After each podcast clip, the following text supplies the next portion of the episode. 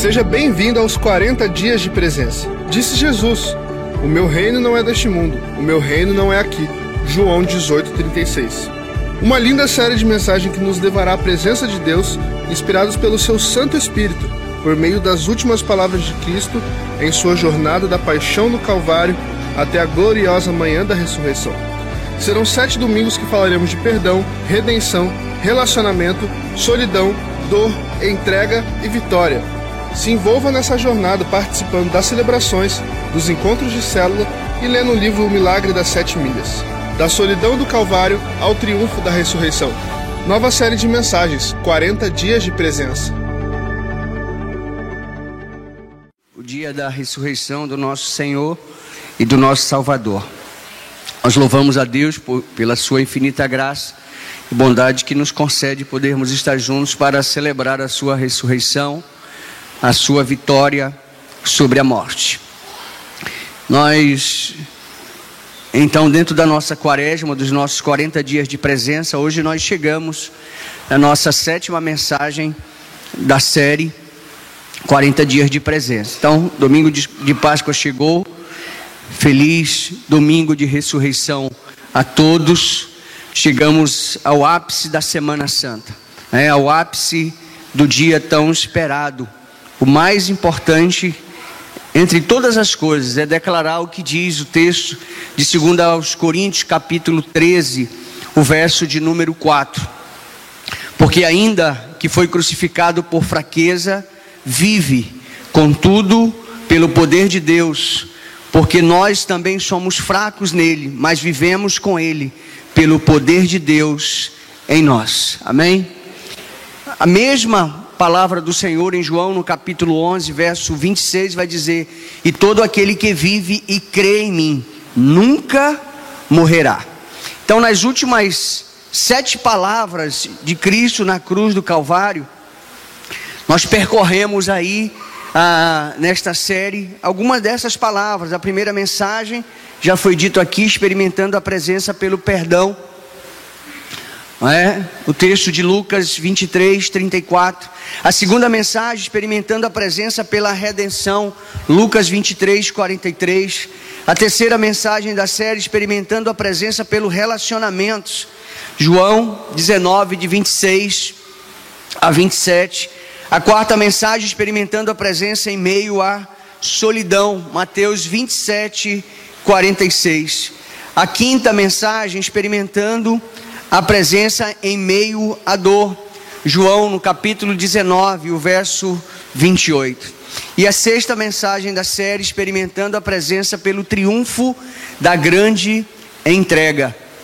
O texto de João, no capítulo 19, o verso de número 30. E hoje então nós vamos à sétima mensagem desta série tão expressiva, tão abençoadora, né? A sétima palavra de Cristo na cruz. E a sétima palavra de Cristo na cruz é uma palavra de vitória. Uma palavra de vitória. Ah, Lucas 23, 46 vai dizer: Pai, nas tuas mãos entrego o meu espírito. Aquele que teve sede na unidade com o Pai, agora está novamente com Ele. Portanto, a última palavra é também uma palavra de encontro uma palavra de retomada. Aquilo que parecia ser impossível, aquilo que parecia ter sido consumado no, senti no sentido de ah, negatividade, no sentido pejorativo, de que Jesus estava completamente, definitivamente separado do Pai, não se consuma no reino das trevas, mas Jesus reencontra o seu Pai amado. Então, após seis horas na cruz, havia chegado o momento de Jesus unir-se ao Pai suas últimas palavras também foram uma citação e cumprimento das escrituras sagradas que foram ditas pelo salmista no Salmo de número 31, o verso de número 5: Nas tuas mãos entrego o meu espírito, resgata-me, Senhor, Deus da verdade. Tudo foi realizado com soberania, total rendição e voluntariedade. Jesus não foi à cruz ah, na pressão, Jesus não foi à cruz obrigado. Jesus não foi à cruz simplesmente porque os soldados romanos a estavam levando ou porque Judas havia ah, o traído com um beijo lá no jardim, não. Ele foi voluntariamente. A palavra de Deus vai dizer que o próprio Jesus disse: Ninguém tira a minha vida, eu mesmo a dou. Não foram os, os judeus que tiraram a vida de Jesus, não foram as autoridades romanas, não foram as autoridades religiosas, não foi a cruz que tirou a vida de Jesus, ele voluntariamente a entregou por amor a mim e também por amor a você. João 13, 3 vai dizer: Jesus sabia que o Pai havia colocado todas as coisas debaixo do seu poder e que viera de Deus e que estava voltando para Deus. Jesus não se escandalize, mas Jesus estava no controle da situação. Ele sabia o que estava se dando, cada parte do seu martírio. Ele sabia que era necessário para que a sua glória fosse completa. Steven Furtick vai dizer: Jesus não foi uma vítima passiva, como parecia aos que observavam, mas sim ele foi o agente ativo em sua morte sacrificial. Jesus sabia de tudo que estava se dando na sua vida e ele não estava ali simplesmente ah, contemplando tudo o que estava a acontecer. Ah, em João no capítulo 10, o verso de número 17 e 18, a palavra do Senhor vai dizer: Por isso é que meu Pai me ama, porque eu dou a minha vida para retomá-la. Ninguém a tira de mim, mas eu a dou por minha espontânea vontade. Tenho autoridade para dá-la e para retomá-la. Esta ordem recebi de meu Pai.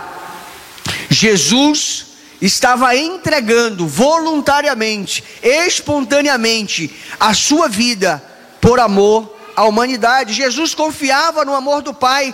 Jesus obedeceu ao Pai até os últimos instantes da sua vida aqui na terra. Ele foi obediente e obediente à morte de cruz. Jesus fez tudo com poder, autoridade e consciência ativa.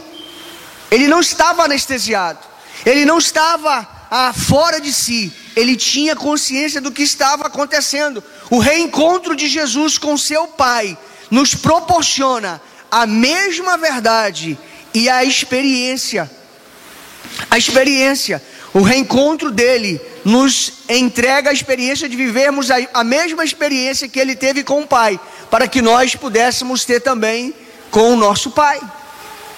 Com o nosso Pai. Não há mais nada que possa nos separar do amor de Deus e Sua presença. Absolutamente não existe mais nada. Nem a morte, que ainda até então parecia prevalecer, seria suficientemente capaz de nos arrancar dos braços do Senhor.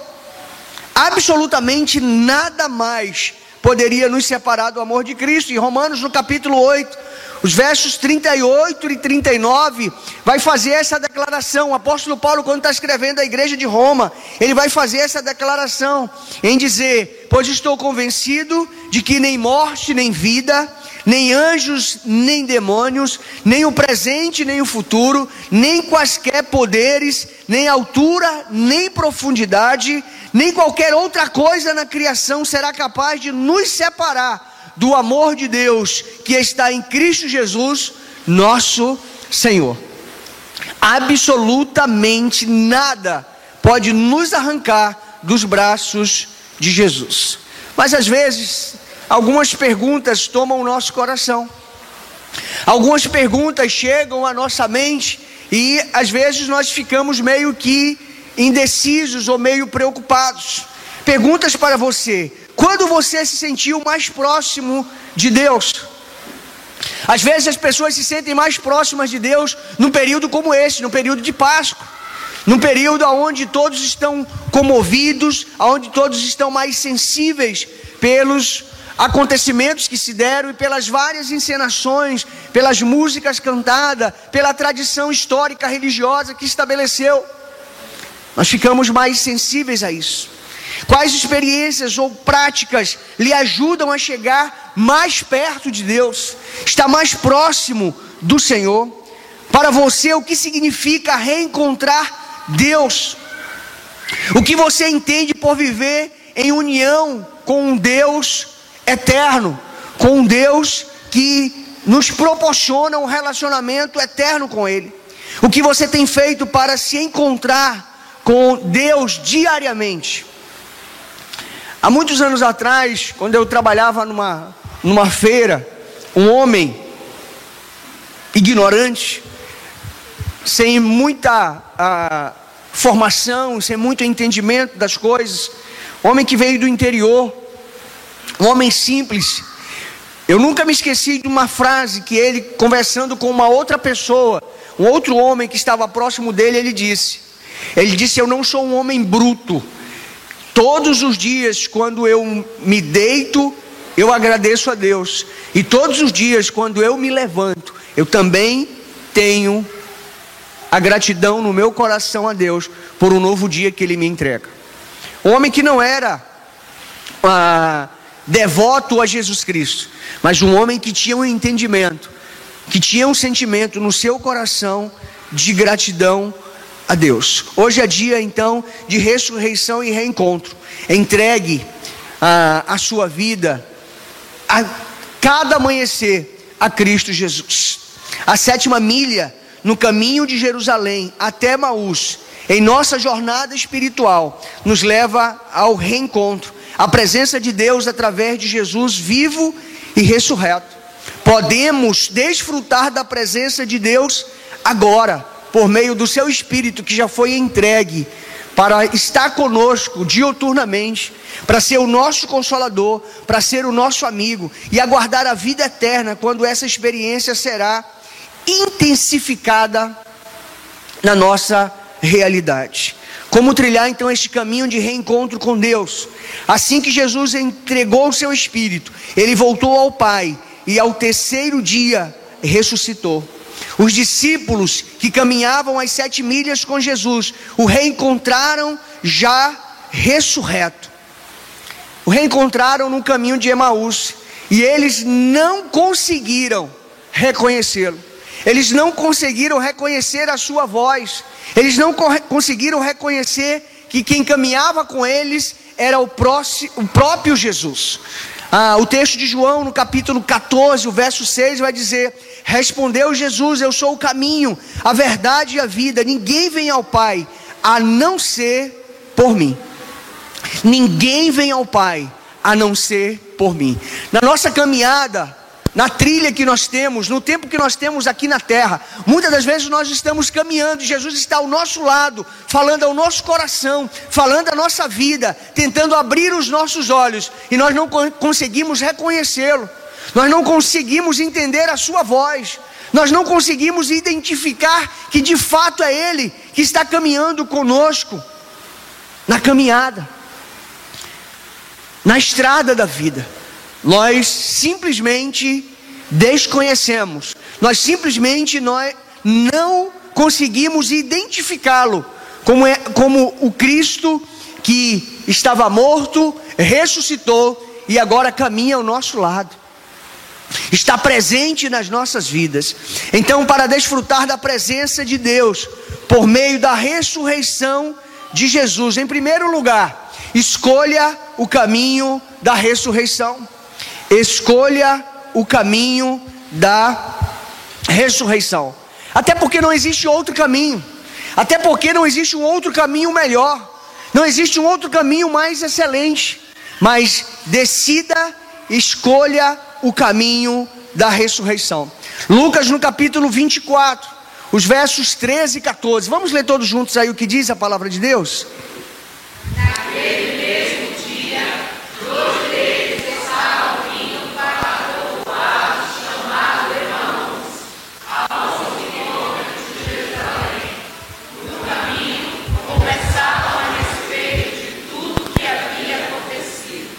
Amém? Eles conversavam, eles estavam no caminho, conversando sobre todos os acontecimentos que haviam se dado, se dado em Jerusalém. Muitas coisas aconteceram, muitas informações estavam correndo nas redes sociais daquela época, por meio da boca das pessoas. Muitas notícias. A escolha ah, escolha a ressurreição e a vida eterna. Os dois discípulos no caminho para Emaús estavam confusos, decepcionados e tristes. Talvez estivessem discutindo se iriam desistir ou não de viver como discípulos do Mestre Jesus. Afinal, ele estava agora morto, estava sepultado. Estavam voltando para casa, mesmo após a notícia de que Jesus não estava mais no sepulcro. Não, não sabemos o, o porquê eles não foram lá verificar, mas certamente estavam muito desanimados e tristes. Talvez tenham imaginado o quão pior estava a situação, pois seria possível que alguém tivesse roubado o corpo de Jesus. Situação muito complicada, situação muito difícil.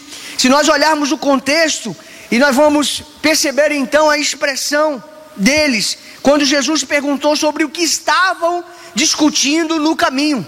O texto de Lucas 24, 17 vai dizer: Ele perguntou sobre o que vocês estão discutindo enquanto caminham. Eles pararam com os rostos entristecidos. Eles ouviram Jesus perguntar. Eles pararam para um homem que estava questionando eles sobre porque eles estavam tristes, abatidos e porque estavam discutindo entre si. Mas não reconheceram Jesus, não entenderam que era o próprio Jesus, já ressurreto, que estava junto a eles, próximo deles, caminhando com eles. Aprendemos aqui que Jesus tem um novo caminho para as nossas vidas, o caminho da ressurreição. Os discípulos estavam voltando para casa. E você está voltando para onde? Eles estavam voltando para casa. Por quais caminhos você tem andado? Será que é o caminho da desistência? Será que é o caminho da tristeza? Será que é o caminho da decepção? O caminho da amargura? O caminho da vingança? O caminho do ódio? O caminho da decepção? Porque agora Jesus ah, havia sido crucificado, estava morto e sepultado, e talvez não era bem verdade que ele iria ressuscitar ao terceiro dia.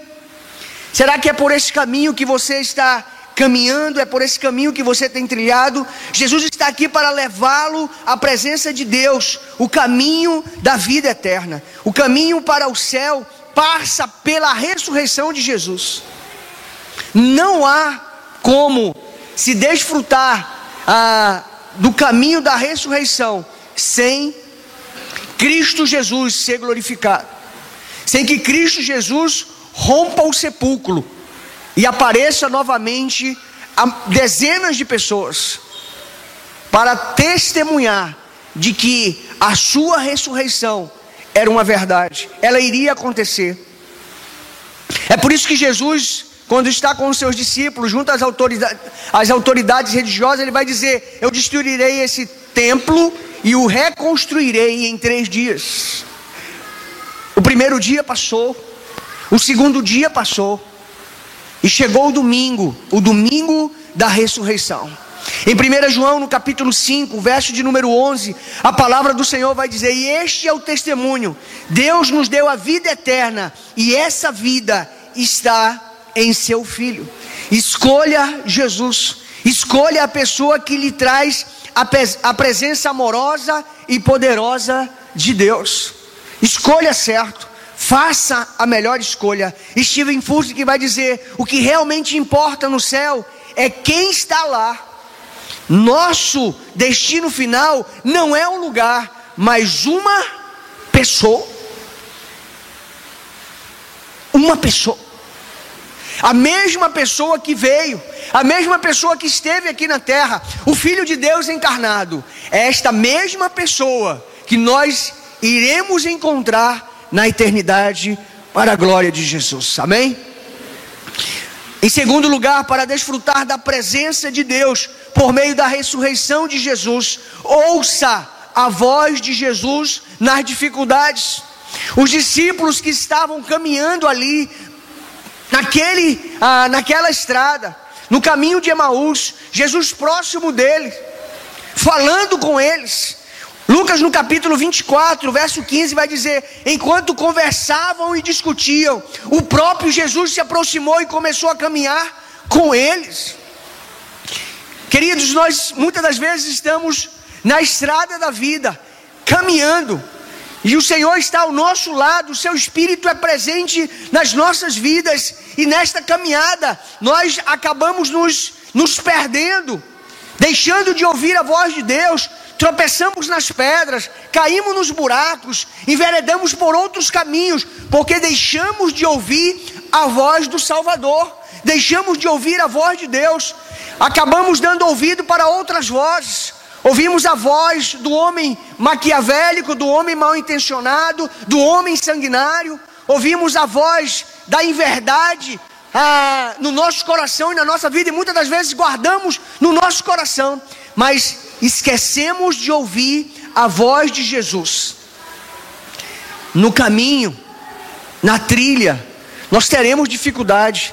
Então, ouça a voz de Jesus nas, nas dificuldades. Ouça a voz de Jesus. O próprio Jesus se aproximou e começou a caminhar com eles. Perceba que eles tiveram os olhos impedidos de o reconhecer, mas não rejeitaram a presença daquele desconhecido.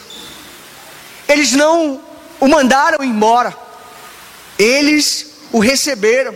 Eles não rejeitaram. Jesus também puxou conversa. Descobrimos que eles não reconheceram a aparência de Jesus e tampouco a sua voz. Obstáculos e dificuldades trarão impedimentos para que você não reconheça a presença de Jesus em sua jornada. Ele vai estar com você, ele vai estar ao seu lado, ele vai estar se revelando a você, ele vai estar falando ao seu coração, mas por conta das dificuldades, das adversidades, dos obstáculos, da pressão, às vezes das decepções, você não conseguirá ouvir a voz de Jesus. Mateus, no capítulo 28, o verso de número 20, a palavra do Senhor vai dizer: E eu estarei sempre com vocês até o fim dos tempos. Jesus não prometeu estar conosco para uma temporada. Jesus não prometeu estar conosco simplesmente por um momento. Ele prometeu estar conosco todos os dias, até a consumação dos séculos. Jesus veio ao seu encontro hoje. Desfrute da presença e ouça a sua voz. Hebreus 4, 7 vai dizer: Se hoje vocês ouvirem a sua voz, não endureçam o coração. Não endureçam o coração. Ouça a voz de Jesus, mesmo em meio às dificuldades. Eu sei que você as tem muitas, eu também as tenho. As dificuldades nós sempre teremos conosco, mas que ela não seja e que elas não sejam um empecilho, um obstáculo, uma barreira, um impedimento para ouvirmos a voz do Senhor, para ouvirmos a voz do Espírito, para caminharmos em consonância com a voz do Espírito de Deus. Em terceiro lugar, para desfrutar da presença de Deus por meio da ressurreição de Jesus, supere as limitações da incredulidade religiosa. Supere as limitações da incredulidade religiosa. Lucas no capítulo 24, o verso 25, a parte A. Vamos ler todos juntos aí o que diz a palavra de Deus?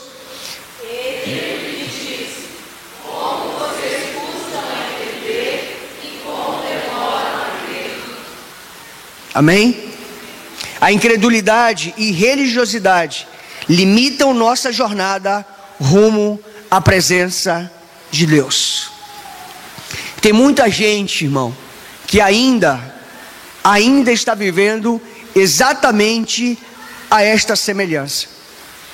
Gente que está vivendo uma vida incrédula e uma vida incrédula religiosa. Você precisa superar. Você precisa ir para um outro nível. Você precisa vencer esta barreira e essa dificuldade. Você precisa crer em Deus e crer em Jesus Cristo. Você precisa superar por meio da fé. Você precisa ir para um outro patamar, mas com a sua fé fortalecida em Jesus Cristo de Nazaré. Dois problemas que também nos atingem hoje: dificuldade para entender o que Jesus e Sua palavra nos revelam incredulidade e demora para crer. Esses são ainda dois problemas que nos afligem diariamente. Entenda, a religião sem um relacionamento com Jesus é cega. A religião pela religião não vale absolutamente nada. Ela vai sufocar você, ela vai matar você. Você vai viver uma vida de inanição completa. Se você viver tão somente atrelado à religião. A religião sem um relacionamento com Jesus é cega. A leitura bíblica sem a revelação pelo Espírito Santo informa, mas não transforma. Não transforma. A revelação sem a obediência é ineficaz. Não produz absolutamente nada. A religiosidade sem relacionamento pessoal com Jesus é uma fé viva, real e inteligente, amorosa, ao invés de curar, adoece as pessoas. Nós precisamos resolver a nossa caminhada de fé com Jesus, não é com a religião. Nós precisamos nos resolver com o Senhor. A religiosidade sem relacionamento pessoal com Jesus é uma fé viva, real e inteligente, amorosa, ao invés de curar, adoece as pessoas. De maneira prática, leia a Bíblia e peça compreensão e revelação do Espírito Santo na leitura. Você já tem o guia nas suas mãos. Você já tem o manual nas suas mãos. Permaneça na presença de Deus e abandone as complicações religiosas. A gente já tem problema demais, a gente não precisa de uma vida religiosa para ainda ah, viver um comprometimento maior. Priorize a adoração e diga não à reclamação. Priorize argumentos para o alcance de vida e não argumentos para provar sua posição teológica. A gente vê as pessoas ah, num embate ah, medonho, num embate severo nas redes sociais por questões religiosas. Porque ela acredita dessa forma, o outro acredita de uma outra maneira. Então você precisa orar mais, jejuar mais, vigiar mais, amar mais. Zele pela compaixão e abandone a indiferença. Zele pela compaixão e abandone a indiferença. Jesus morreu por pessoas e não por, por argumentos. A religião complica, mas Jesus simplifica. Você precisa viver mais Jesus e menos a religião. Você precisa ser mais Jesus e menos religioso. Você precisa ser mais ah, seguidor de Jesus Cristo e menos seguidor da religião. Em 2 Coríntios, no capítulo 3, o verso de número 6, vamos ler todos juntos aí o que diz a palavra de Deus?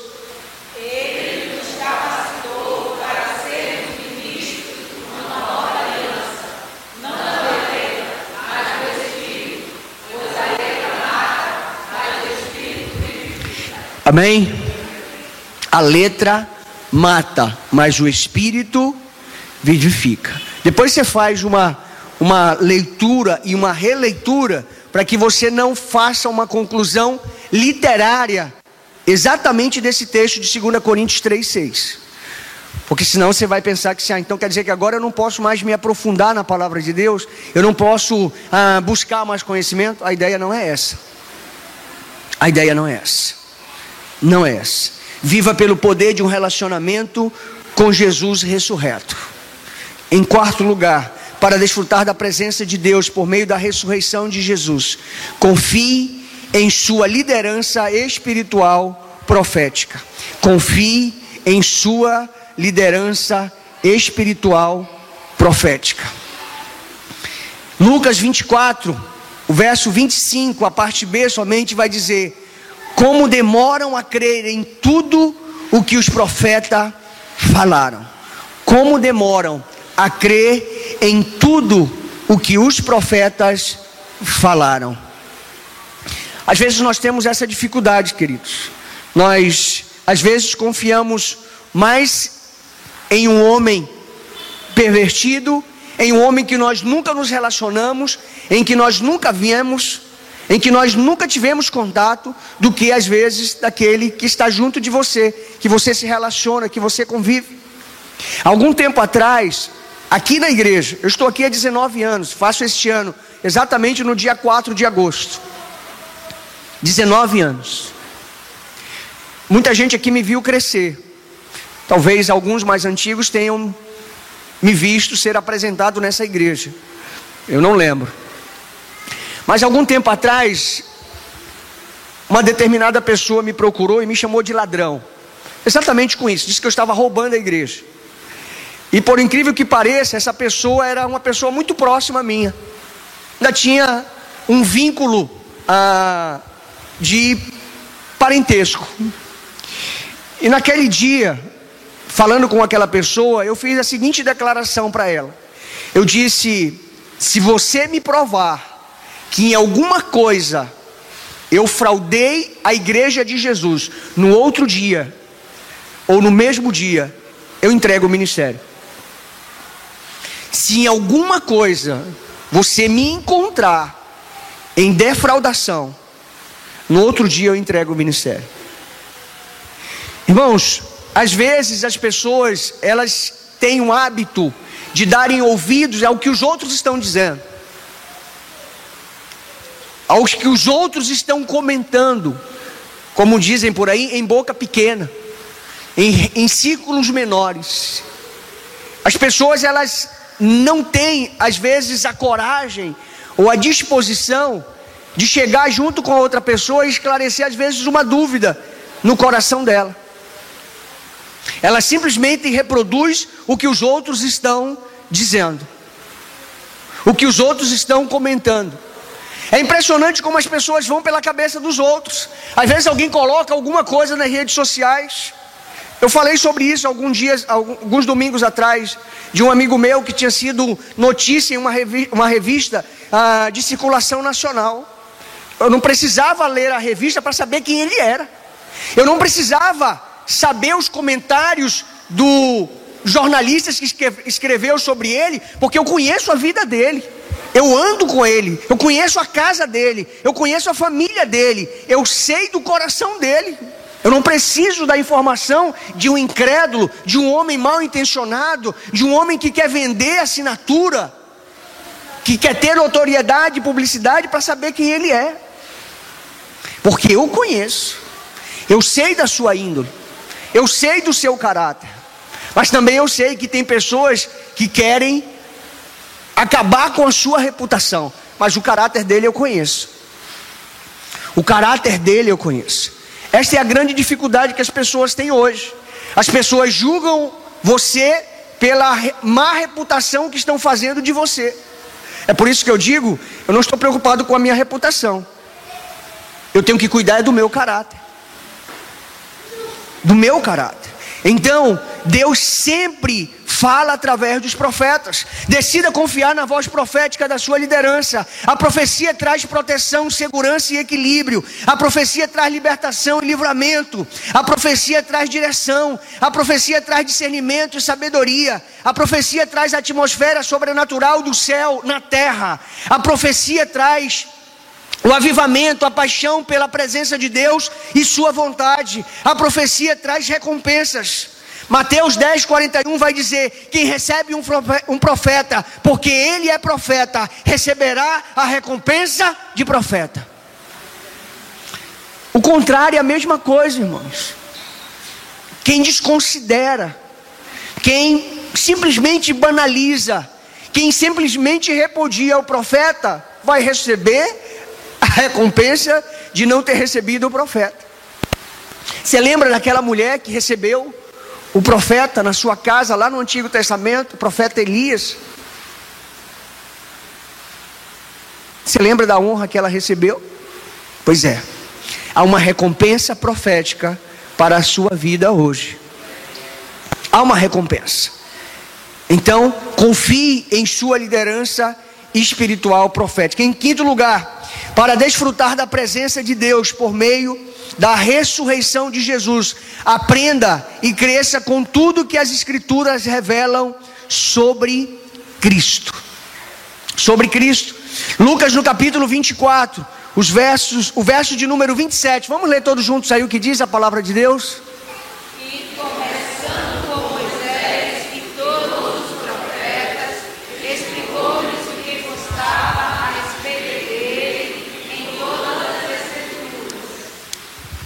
Amém?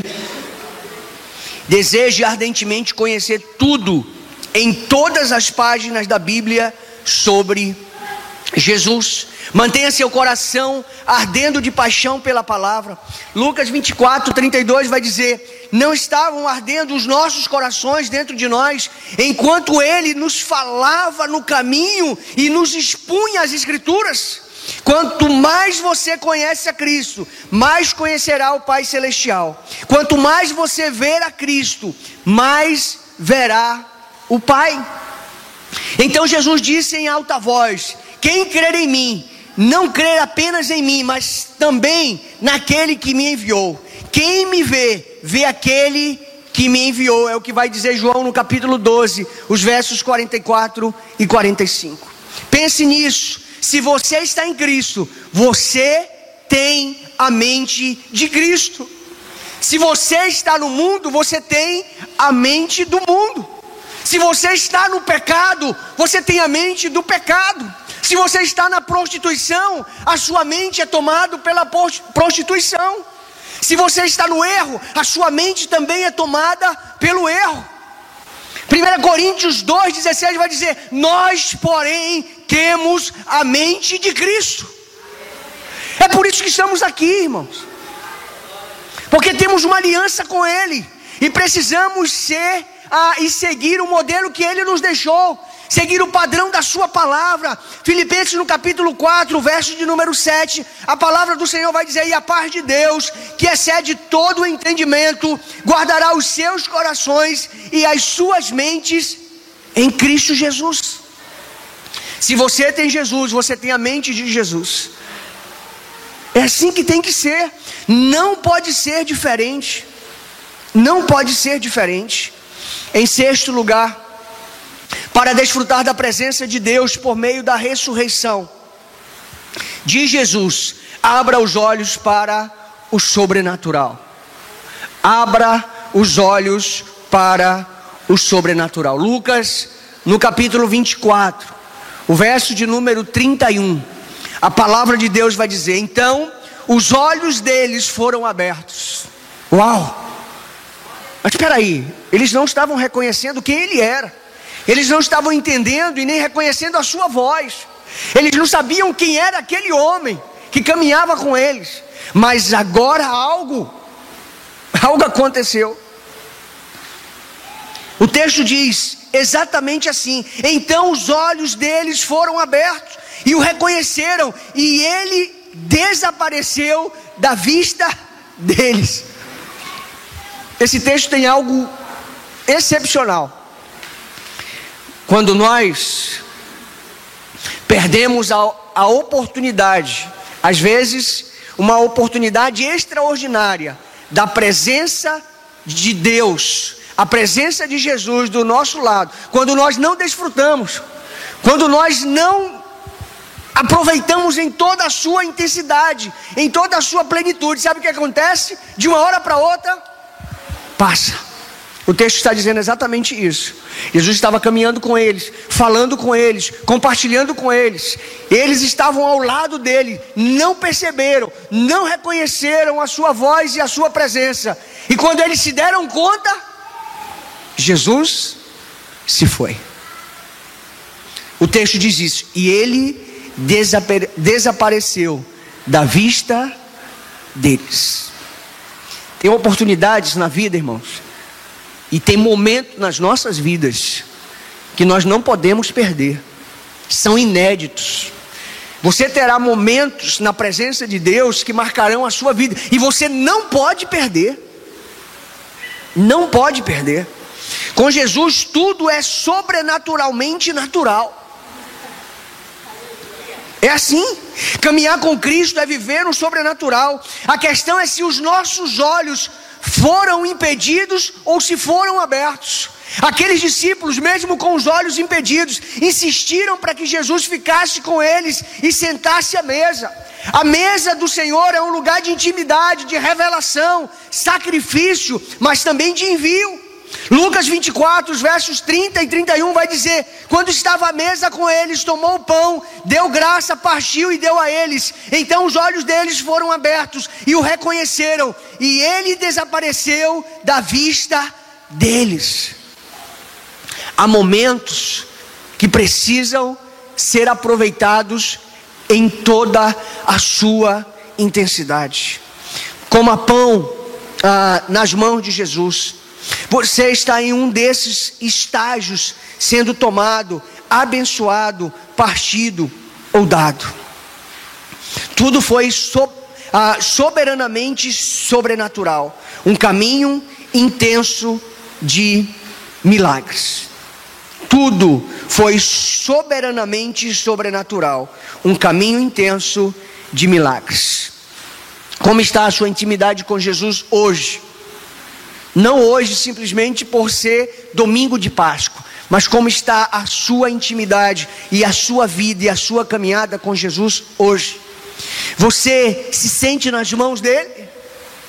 Ou você se sente completamente distanciado das suas mãos e da sua presença? Você tem desejado, ah, insistido para estar na presença dele? Ou você simplesmente relaxou e abriu mão, abriu mão disso? Em sétimo lugar, para desfrutar da presença de Deus por meio da ressurreição de Jesus, corra para o seu destino de milagres. Corra para o seu destino de milagres. Lucas no capítulo 24, os versos 33 e 34 vai dizer assim. Vamos ler todos juntos aí o que diz a palavra de Deus?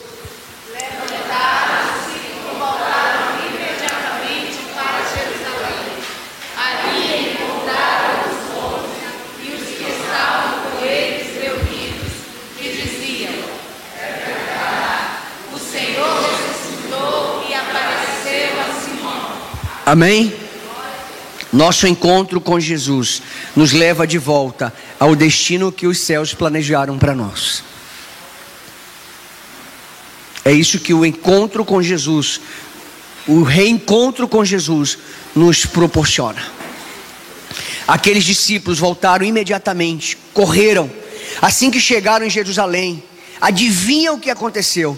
Seu Jesus milagrosamente apareceu a eles e deu instruções para tudo que viria de unção e testemunhos. Lucas 24, 36 e 49 vai dizer: enquanto falavam sobre isso, o próprio Jesus apresentou-se entre eles e lhe disse: Pai seja com vocês, eu lhes envio a promessa de meu Pai, mas fiquem na cidade até serem revestidos do poder. E eles ficaram e receberam o poder da presença permanente do Espírito Santo. Eles ficaram, eles ouviram, eles obedeceram. Atos no capítulo 2, os versos de 1 a 4 vai dizer: Chegando o dia de Pentecostes, estavam todos reunidos num só lugar. De repente veio do céu um som como de um vento muito forte e encheu toda a casa na qual estavam assentados. E viram o que parecia línguas de fogo, que se separaram e pousaram sobre cada um deles.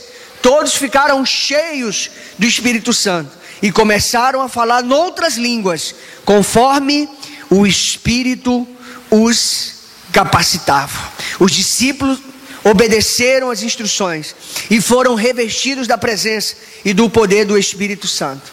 A partir deste relato, viveram poderosamente, levando a mensagem, a mensagem do Evangelho, a, mensa a mensagem da ressurreição de Cristo Jesus, por onde foram enviados. O livro de Atos dos Apóstolos é o livro dos milagres realizados pelo Espírito Santo através da vida dos discípulos de Jesus Cristo. Eu e você recebemos dessa mesma autoridade e desta mesma unção. Corra para o seu destino de milagre, porque o mesmo Espírito que repousou sobre a vida daqueles discípulos repousa sobre a minha vida e sobre a sua vida, sobre o meu coração e sobre o seu coração, sobre a minha caminhada e sobre a sua caminhada. Eles não eram melhores do que nós, e nem nós somos melhores do que eles, mas eles têm o mesmo espírito que eu e você tem. Então, corra para o seu destino de milagres. Corra. Lucas 23, 46 vai dizer: Pai, nas tuas mãos entrego o meu espírito. Faça como Jesus, entregue sua vida completamente a Ele. Não é simplesmente para um, um período, mas a vida e a sua jornada completamente a Deus. Você não precisa ser crucificado e morto para ser entregue, para se entregar e se encontrar com Deus. A vitória da ressurreição, da ressurreição já fez isso por mim e por você. Hoje é domingo de Páscoa. Hoje é domingo de ressurreição. Hoje é domingo do Cristo que venceu a morte e ressuscitou ao terceiro dia, cumprindo-se a promessa. O Cordeiro de Deus morreu em meu e em seu lugar para nos libertar da escravidão do pecado. Jesus morreu como um cordeiro e ressuscitou como um leão, vencendo a morte. O brado na cruz foi o brado da vitória. O brado do está consumado foi o brado da entrega da nova vida que nós que nos era oportunizado por meio da sua entrega completa. Jesus morreu e ressuscitou por mim e por você. E como diz João no capítulo 11, os versos 25 e 26, disse-lhe Jesus: Eu sou a ressurreição e a vida. Aquele que crer em mim, ainda que morra, viverá. E quem vive e crer em mim, não morrerá eternamente. Você crê nisso? Você crê nisso? O poder da ressurreição está disponível a você para a garantia da sua vida eterna a partir de agora. Então, que venha o Espírito Santo sobre todos nós com força e poder. Amém? Que Deus abençoe a sua vida, o seu coração e que você celebre com muita alegria o Cristo ressurreto no terceiro dia. Amém? Queria orar nesse instante, queria pedir que você se colocasse de pé e você pode glorificar o nome de Jesus, obviamente. Amém?